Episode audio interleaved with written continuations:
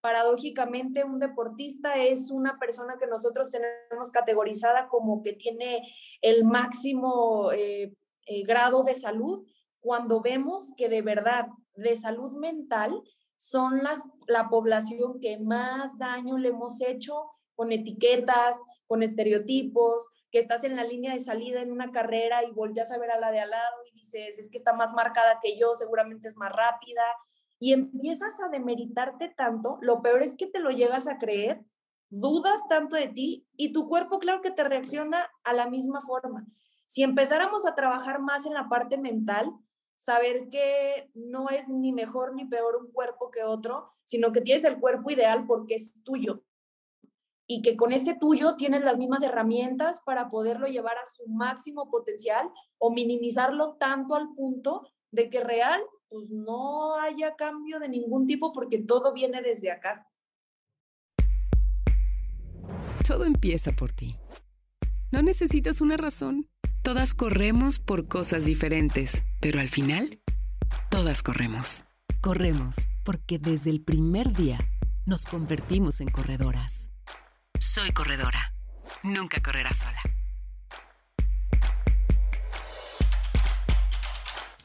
Hola amigos de Soy Corredora, bienvenidos a otro episodio más de este podcast que la verdad es que nos encanta hacer con ustedes porque nos encanta contestar todas esas preguntas que tienen. Y hoy tengo el honor de que esté aquí una de mis nutriólogas favoritas, porque la verdad es que sabe un montón. Ustedes no saben cómo ha ayudado a la comunidad desde hace ya algunos años que hemos hecho lives, creo que en la pandemia estuvimos haciendo más seguido y bueno, fue maravilloso tenerla. Y hoy me da mucho gusto que esté con nosotros Paulina Quinter. ¿Cómo estás, Pau? Hola, Sonia, igual. Muy agradecida y feliz de que hayas pensado en mí una vez más para estar aquí con la comunidad y contestarle todas las preguntas acerca de mi área y, ¿por qué no?, también del tema del atletismo, atletismo, perdón, que nos encanta a las dos. Oye, vamos a empezar por la pregunta básica que ahorita en este momento está pues haciendo como un cambio de pensamiento, no solo en, en, las mujeres, sino también en todos los corredores, que es aprender a comer de forma más intuitiva, ya no sabes con este tema de miedo a comer, sino con lo que necesitamos. Entonces, me gustaría muchísimo que empezaras a platicarnos un poco por qué esto está haciendo eh, pues una revolución, literal, ¿no? Porque la gente está aprendiendo a comer. Claro, en, este, en esta búsqueda de aprender lo que necesito, pero también cumplir con mis objetivos, y el caer en el estándar de una figura fitness, pero también mantener la salud mental, creo que se ha descuidado mucho este balance que todos deberíamos aprender o empezar a buscar tener, que es escuchar a nuestro cuerpo. La alimentación intuitiva en deportistas de pronto es difícil porque es eh, en una brecha muy amplia entre saber si lo que estoy necesitando es escuchar a mi cuerpo o estoy cayendo más bien en el premiarme porque pues ya hice una distancia muy grande o ya corrí un maratón y entonces estoy comiendo de más. Hay que aprender a educar a las personas en el sentido de que los corredores, las corredoras, los deportistas y toda la comunidad sepa qué es lo que necesito yo y qué son mis objetivos a cumplir, porque va a depender muchísimo esto de la alimentación que vamos a llevar. Si mi objetivo es estético, si mi objetivo es únicamente rendimiento o si mi objetivo es simplemente salud. Salud en todas las áreas porque yo creo que es indispensable el buscar una salud física acompañada de la salud mental. La nutrición deportiva de pronto descuida mucho esta parte de la salud mental porque empiezas a tener la carbofobia, cuando que el carbohidrato por excelencia es el principal sustrato que nos ayuda a tener energía durante cualquier rendimiento y deportes de resistencia. Entonces, la alimentación intuitiva depende mucho del nutriólogo que esté a tu cargo, que te empiece a educar y no a crear miedos acerca de la comida. Empezar a hacerte ver que el carbohidrato es necesario antes, que la proteína es necesaria después para tu recuperación, pero que no se puede priorizar una de la otra porque son como unos hermanitos. Lo voy a poner como si nosotros queremos construir un muro En este caso, la proteína va a ser el ladrillo, el carbohidrato va a ser el cemento. Entonces, si nosotros priorizamos uno del otro o quitamos uno del otro, va a ser un muro tan fácil de derribar que en cualquier momento se va a caer. Lo mismo pasa con la alimentación cuando buscas un objetivo y las necesidades energéticas no están acorde a lo que tú estás buscando como persona. Oye, es que creo que aquí, y es un tema que hemos hablado muchísimo tú y yo, eh, influye mucho esta parte mental y partimos del tema de la comparación, porque los deportistas, los que corremos, sabemos que todo el tiempo nos estamos comparando. Creo que es algo inevitable, ¿no? Porque al final de cuentas, eh, todo el tiempo estamos, pues, literal viendo números. Entonces, vemos números a la hora de correr, vemos kilómetros, vemos calorías, todo el tiempo estamos viendo números. ¿Cómo le hace a alguien como nosotros, sabes, que todo el tiempo está expuesto a todo eso, a poder eh, cambiar este chip, ¿no? Y al momento de comer, eh, entender que lo que estamos comiendo es necesario. O sea, no es una tortura por un lado, porque mucha gente lo puede ver como es que estoy a dieta y no puedo comer nada, o, estoy entrenando y ya no debo de comer tanto, o la otra parte que es como, como corro o como hago deporte, puedo comer lo que se me dé mi gana. ¿Cómo le hacemos como para tener este balance y que no se nos vaya la cabeza eh, en este tema? Ahí es un punto, Sonia, de desaprender algo con lo que desde chiquitos hemos estado impresos, en el sentido de ver la comida o como premio o como castigo. Eso es algo que viene impreso, yo creo que en toda la cultura mexicana se da en cada uno de nuestros hogares el que tu papá te dice, si sacas buenas calificaciones y te va bien en tal examen, entonces te llevo a comer la hamburguesa. Por el contrario, si te portaste mal o si estoy enojada contigo como mamá, entonces te voy a obligar a terminarte las verduras. Esa situación es de lo más común que yo veo aquí en consulta, en deporte o en la clínica, y no es más que otra cosa de que nosotros desde chiquitos empezamos a categorizar la comida como buena, como mala, como premio, como castigo. Cuando ustedes o, me incluyo, acudimos a un consultorio de nutrición buscando cualquier objetivo, empezamos a ver la alimentación de la misma manera, de como me premié de más en las fiestas decembrinas, que esa es la típica, entonces ahora me voy a castigar comiendo verduras, pechuga asada y real sufres el, el proceso. Diferente el fin de semana, como toda la semana me porté bien, pues entonces me voy a permitir comerme la hamburguesa, comerme el helado, como si fuera un premio. Ahí es desaprender esta parte de ver la comida como castigo o como premio y empezarla a ver como una necesidad básica del cuerpo humano si yo me traslado a la definición de alimentación, es una necesidad fisiológica básica que todas las personas tenemos. Cuando ya me voy a la parte de nutrición, ahí sí es buscar que cada uno de los alimentos que estén entrando en mi cuerpo cumplan con las necesidades fisiológicas, bioquímicas, que es nutrir al cuerpo y darle lo que eventualmente necesita. Entonces, es mucho de dejar de ver la comida como buena o como mala no es ver un punto negro y un punto blanco, sino estar en ese equilibrio de ver todo en un punto gris, en el que saber que en un plan de alimentación puede entrar el miércoles la hamburguesa y que el domingo bien me puedo comer una ensalada. Y no verlo como ni el fin de semana, ni entre semana, ni si corro me merezco comer, pero si estoy lesionada y no estoy entrenando, entonces me merezco hacer el ayuno intermitente, que en realidad ahorita se está disfrazando mucho este tipo de dieta con un trastorno de la conducta alimentaria. Entonces ahí hay que poner entre paréntesis si me estoy cuidando o me estoy vigilando. En el punto de aprender a comer, es una brecha muy amplia de identificar factores y conductas de riesgo, de decir, si yo realmente voy a un restaurante y voy a pedir una hamburguesa, porque se me antoja o voy a pedir una ensalada porque se me antoja o porque es lo que me permito comer, ya que me enseñaron que eso es lo bueno y lo otro estamos mal. Entonces ahí por priorizar buscar una salud física, estás descuidando tu salud mental. Y al final de cuentas, el corredor amateur hace ejercicio y lleva un plan de alimentación por buscar un tema saludable y no perdernos en el camino de por buscar esa salud física, descuidar tanto la emocional que ahí estamos totalmente en polos opuestos. Acabas de decir una cosa que me parece súper importante, que es o me cuido o me vigilo.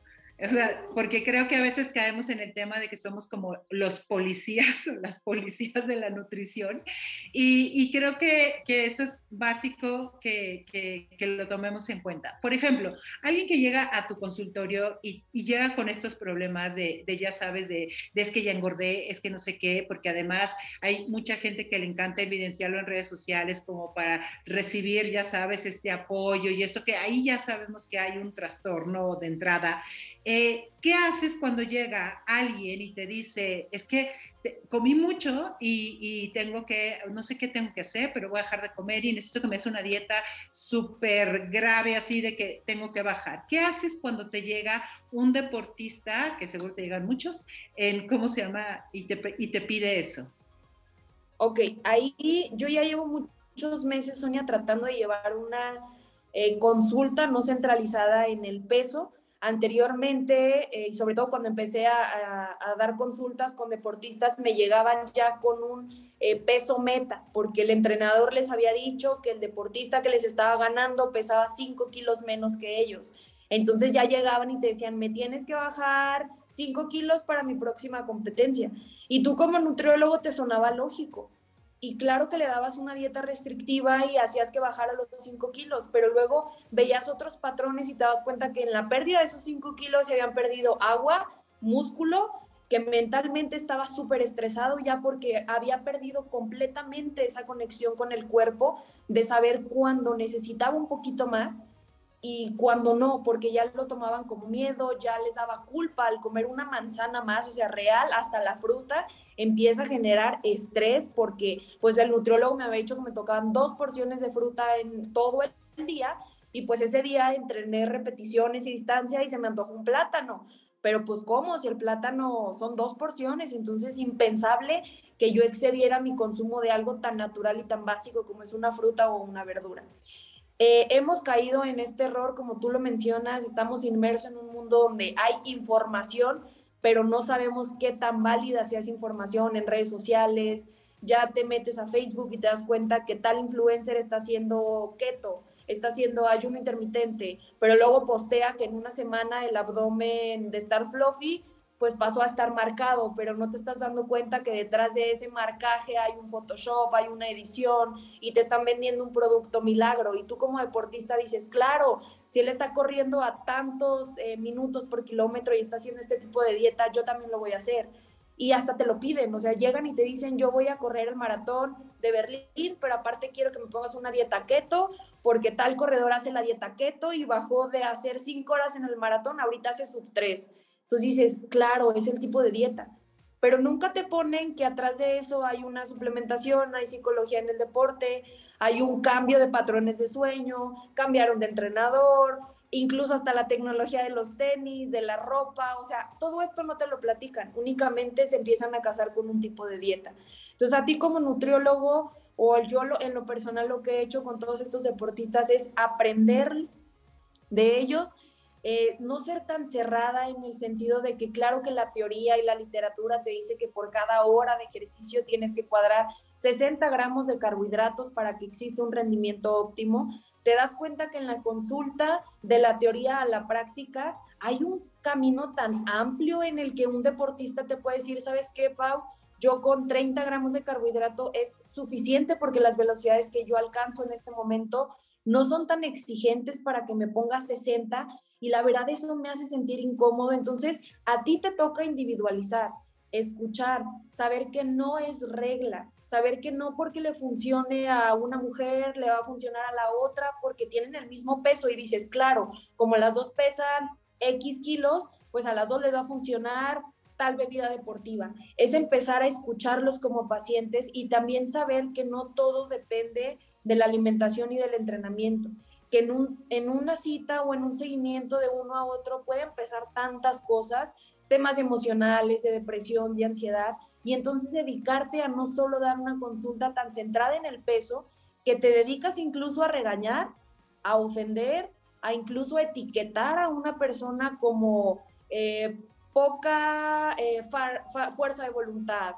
o es que lo que te falta es actitud, o lo que te falta es apegarte más a las porciones, porque yo soy un nutriólogo súper bueno, entonces si no estás bajando y no estás cumpliendo con lo que yo espero, el que está fallando eres tú como paciente. Creo que ahí es un trabajo de nosotros como profesionales de la salud, ver que no es tan importante el tener un cálculo exacto, sino realmente tener un poquito más de humanidad, de empatía con las personas que no solo te están poniendo en sus manos un peso o un porcentaje de grasa, sino un sueño deportivo, un sueño de salud o un sueño físico, porque piensan que a lo mejor teniendo tal tipo de cuerpo, la sociedad lo va a aceptar mejor. Y en realidad es hacerles ver que todos los cuerpos son diferentes, que todos los cuerpos son maravillosos, que ni un tipo de pierna más hipertrofiada, más trabajada, más marcada, más definida es mejor a otra porque las dos nos sirven para caminar, para correr, para trotar. Para mí es diferente el punto de vista que a lo mejor pueden tener muchos corredores. Para mí un deportista es alguien que se levanta todos los días y lo intenta cada mañana. Y cada mañana es diferente y cada mañana es un reto distinto. Con las dietas es igual. No se florece todo el año, no todos los días amanecemos y me incluyo con ganas de comerme una super ensalada y un smoothie verde. Hay días que de verdad yo solo necesito un café con pan y me lo doy. Y al día siguiente digo, no pasa nada, borrón y cuenta nueva. Eso no me hace ser ni más ni menos sana, sino me hace ser más humana y saber que el que esté yo sentada aquí con mi batita blanca, que hoy no la traigo, este, porque está haciendo frío, no me hace ser menos empática con la persona que se sienta y me cuenta esa parte. Entonces, en el deporte pasa exactamente igual. Paradójicamente, un deportista es una persona que nosotros tenemos categorizada como que tiene el máximo eh, eh, grado de salud, cuando vemos que de verdad de salud mental son las, la población que más daño le hemos hecho con etiquetas, con estereotipos, que estás en la línea de salida en una carrera y volteas a ver a la de al lado y dices, es que está más marcada que yo, seguramente es más rápida, y empiezas a demeritarte tanto, lo peor es que te lo llegas a creer, dudas tanto de ti y tu cuerpo claro que te reacciona a la misma forma. Si empezáramos a trabajar más en la parte mental, saber que no es ni mejor ni peor un cuerpo que otro, sino que tienes el cuerpo ideal porque es tuyo, y que con ese tuyo tienes las mismas herramientas para poderlo llevar a su máximo potencial o minimizarlo tanto al punto de que real pues no haya cambio de ningún tipo porque todo viene desde acá. Un deportista, y me gustaría mucho porque esto es una de las cosas que más platicamos en Soy Corredora. Obviamente, al ser una comunidad de mujeres, pues las mujeres somos las más afectadas por estos temas. Eh, me gustaría mucho que le dijeras a las mujeres que hacemos deporte que no importa que hagan a lo mejor dos kilómetros trotando y caminando, hasta la que hace, ya sabes, ultramaratones, desde el punto de vista de una nutrióloga, ¿qué necesita el cuerpo? O sea, sabes, no es lo mismo cuando tú ya te mueves a alguien que no lo mueve, no mueve ese cuerpo, ¿sabes? O sea, aunque hagas media hora, 20 minutos, tú ya estás haciendo otro tipo de cosas y tienes otro chip en la cabeza. Me gustaría mucho que a la gente que hace deporte, ¿qué le tendrías que decir sobre su cuerpo y cómo alimentarlo? Ok, Aquí es una recomendación en general, cualquier persona que haga actividad física, obviamente el requerimiento es mayor que una persona que a lo mejor su actividad nada más es subirse al coche, ir a la oficina, trabaja un ratito y camina a lo mejor 30 minutos en la tarde. Eso lamentablemente son cuestiones energéticas, son cuestiones calóricas, son cuestiones que necesita el cuerpo más o en menor cantidad pero no estoy poniendo en perspectiva que una mujer que corre 10 kilómetros todas las mañanas tenga derecho a comer y una mujer que se levanta y a lo mejor lleva a los niños, regresa, hace la limpieza de su casa, pero luego también se pone a hacer spinning ahí indoor porque es el único momento que tiene para ella, necesite no desayunar porque una tiene más gasto que otra, no. Las cantidades sí van a ser diferentes. Obviamente no es lo mismo alimentar a una mujer que semanal corre 60 kilómetros a alguien que a lo mejor su tiempo de ejercicio o de actividad como tal deportiva es de 30 minutos al día. Pero ahí voy a lo mismo, es, no es cuestión de generalizar, de poner como que una tiene derecho a comer y la otra no. Una tiene derecho a darse el gusto de una hamburguesa y otra tiene derecho a solo comer lechuga. O sea, es cuestión de saber que para todo hay momentos. En la nutrición y en la alimentación hay una palabra que yo creo que como a nutriólogos nos define, que es la palabra depende. La recomendación va a depender de qué tanto estás gastando, porque también de eso depende qué tanto vas a estar necesitando en cuanto a combustible. Lo voy a poner igual como si fuéramos un coche. Yo no puedo ponerle la misma cantidad de gasolina a un coche si quiero que se vaya a 300 kilómetros a ponerle la cantidad de gasolina pensando que va a gastar lo mismo si nada más voy a la otra esquina y listo. Es, lo mismo en cuanto al cuerpo humano. El cuerpo humano se tiene que ver como si fuera un recipiente en el que todo mundo vamos a tener algo que se llama gasto energético total, que depende de tres factores. El gasto energético basal, porque necesitamos calorías para sobrevivir, como lo pongamos, hagamos o no actividad física. Después se suma un segundo factor, que es la actividad deportiva, que en este caso ya a nosotros nos toca eh, estimar, porque en realidad es difícil como saber de, ah, claro, Sonia, tú necesitas 25% de actividad deportiva y listo, le atiné. No, o sea, yo te puedo dar ese 25 de actividad deportiva porque tú me dijiste más o menos lo que haces y yo te diagnostiqué con ese porcentaje. Pero en el transcurso de la consulta tú puedes decir, ¿sabes qué, Pau? Eh, pues me estoy quedando corta porque se me pasó decirte que aparte de lo que hago de ejercicio, pues soy ama de casa, soy mamá, soy esposa y entonces voy por las niñas, las llevo, las traigo, subo abajo escaleras dos, tres veces al día y pues la verdad llega un momento donde siento que lo que me estás dando de combustible es insuficiente. Perfecto, no tengo temor en subirme al 35. Por el contrario, puede pasar que alguien me dice, mm, ¿sabes qué, Pau? Hago dos horas de gimnasio. Y yo sí soy como muy, eh, no me da pena, entonces pregunto, ok, dos horas vas al gimnasio. ¿Cuántas de selfies? Cuánto de Instagram y cuánto de Facebook y cuánto de actividad real. Porque entonces ahí depende, me dicen, ah, no, pues sí, tienes razón, voy dos horas, pero pues nada más hago 40 minutos efectivos. Listo, con eso cuadro la actividad y el requerimiento deportivo.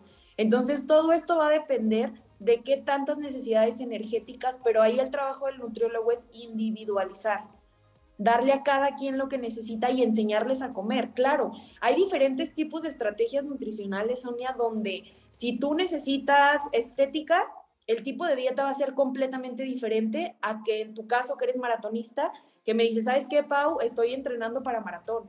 Y entonces yo ya veo cuánto es tu carga semanal, tus días de descanso, tus días de no. Ahorita hay una herramienta bastante buena para el deporte que se llama ciclaje de carbohidratos, porque si bien nosotros tenemos un macrociclo deportivo en el que el entrenador nos pone qué días son de carga, qué días son de velocidad, qué días son de descanso activo, qué días no se hace nada, en la nutrición tendría que ser exactamente igual. Y cuando quieres un trabajo individualizado, entonces se lleva el ciclaje de carbohidratos, así se llama, porque los días de mayor carga deportiva metes más cantidad de carbohidratos porque se entiende que el paciente necesita esos días más y el día de baja intensidad de ejercicio se mete una descarga de carbohidratos, no los quitamos, ojo, no es que esos días entremos en keto y cetosis y hay un intermitente y esas ondas, no. Simple y sencillamente se da la cantidad de carbohidratos necesarios para ese día de baja intensidad pero eso se tiene que ir trabajando paciente con paciente y también saber que no porque yo voy y corro 5 kilómetros al día, que no estoy demeritando la distancia, pues entonces ya saliendo puedo llegar y tomarme mi atole y mis dos tamales y pensar que con eso voy a bajar de peso, porque ahí es sobreestimar la cantidad de calorías que estoy quemando, que eso pasa mucho, ¿eh? Y me incluyo. O sea, yo al principio que empecé a correr es como, ay, claro, me cansé muchísimo, entonces, mm, ¿qué me gané? Claro, el helado, la, hamburguesa y la malteada. Y luego yo decía, bueno, pero ¿por qué ni rindo y me siento más cansada y me siento distendida? Ya ni hablamos de la parte física, o sea, ¿qué es lo que está pasando? Entonces ya cuando empiezas a entender y escuchar a tu cuerpo y decir, yo funciono más con un pan con Nutella en la mañana y después mi fruta, perfecto o hay quien, por el contrario, yo sabes que, Pau, funciona más con una fruta antes del entrenamiento. Ahí es cuestión de saber escuchar al paciente. de saber que no porque a mí me funcione una cosa, pues como la otra persona también corre más o menos la misma distancia que yo, pues le voy a pasar mi dieta. No, espérame. Tiene genética diferente, composición corporal diferente, necesidades y hasta gustos diferentes. Pero es cuestión de buscarle, de no obligar a las personas a que como algo te funciona a ti, querérselo imponer, porque la alimentación también respeta gustos. Una buena alimentación también respeta necesidades, cuestiones económicas, eh, que sean alimentos encontrables, porque no es lo mismo cuando yo tengo un paciente que vive en Guadalajara, que le puedo poner tortas ahogadas, o hay quien no le puedo poner tortas ahogadas porque donde viven... Ah, claro. Entonces, ahí va a depender mucho de aprender a respetar todas las áreas que involucran llevar una alimentación saludable, lo que conlleva el término. Oye, Pau, para cerrar, ¿qué, tienes que decirle a, las corredoras y a los corredores con respecto a la nutrición deportiva? Me gustaría que cerraras con un mensaje súper contundente que además a ti se te da, para que os, de verdad tomemos conciencia de esto y dejemos de estarnos torturando con la comida. Que la mejor dieta y la mejor alimentación que podemos llevar es la que te deja ser tú mismo, la que no te priva, la que no te asfixia, la que no es tóxica como cualquier relación que no es sana para nosotros y la que puede permitir ese punto de equilibrio entre salud física y mental. Algo muy caro es lo que te hace perder tu personalidad, tu amor propio y tu integridad como persona en el sentido de que estés pensando en comida y comida. Recordemos que el alimento es el combustible necesario y como mensaje final, te mereces comer, estés entrenando estés lesionado, estés descansando, porque es una necesidad, no un premio ni un castigo. ¿Ves? ¿Ves? Por eso tenías que decirlo. Oye, Pau, mil gracias por esta charla. La verdad es que me encanta platicar contigo. Espero que no sea la última vez, porque seguro te vamos a estar llamando para que nos sigas contestando más cosas. Eh, mil gracias y, bueno, yo espero que ustedes hayan disfrutado esta charla tanto como yo y nos escuchamos en el siguiente episodio. Ya saben dónde nos pueden encontrar www.soycorredora.com, arroba soy corredora y el mío es arroba Sonita Chávez. ¿Y a ti dónde te pueden encontrar, Pau? Estoy en Instagram y en Facebook como Nutrición Pau Quintero. Ahí también con todo gusto les puedo contestar de manera privada cualquier duda que tengan. Me encanta platicar con ustedes y muchas gracias, Sonia, por la invitación. Chao, gracias a todos y a todas por escucharnos. Nos vemos en el siguiente episodio.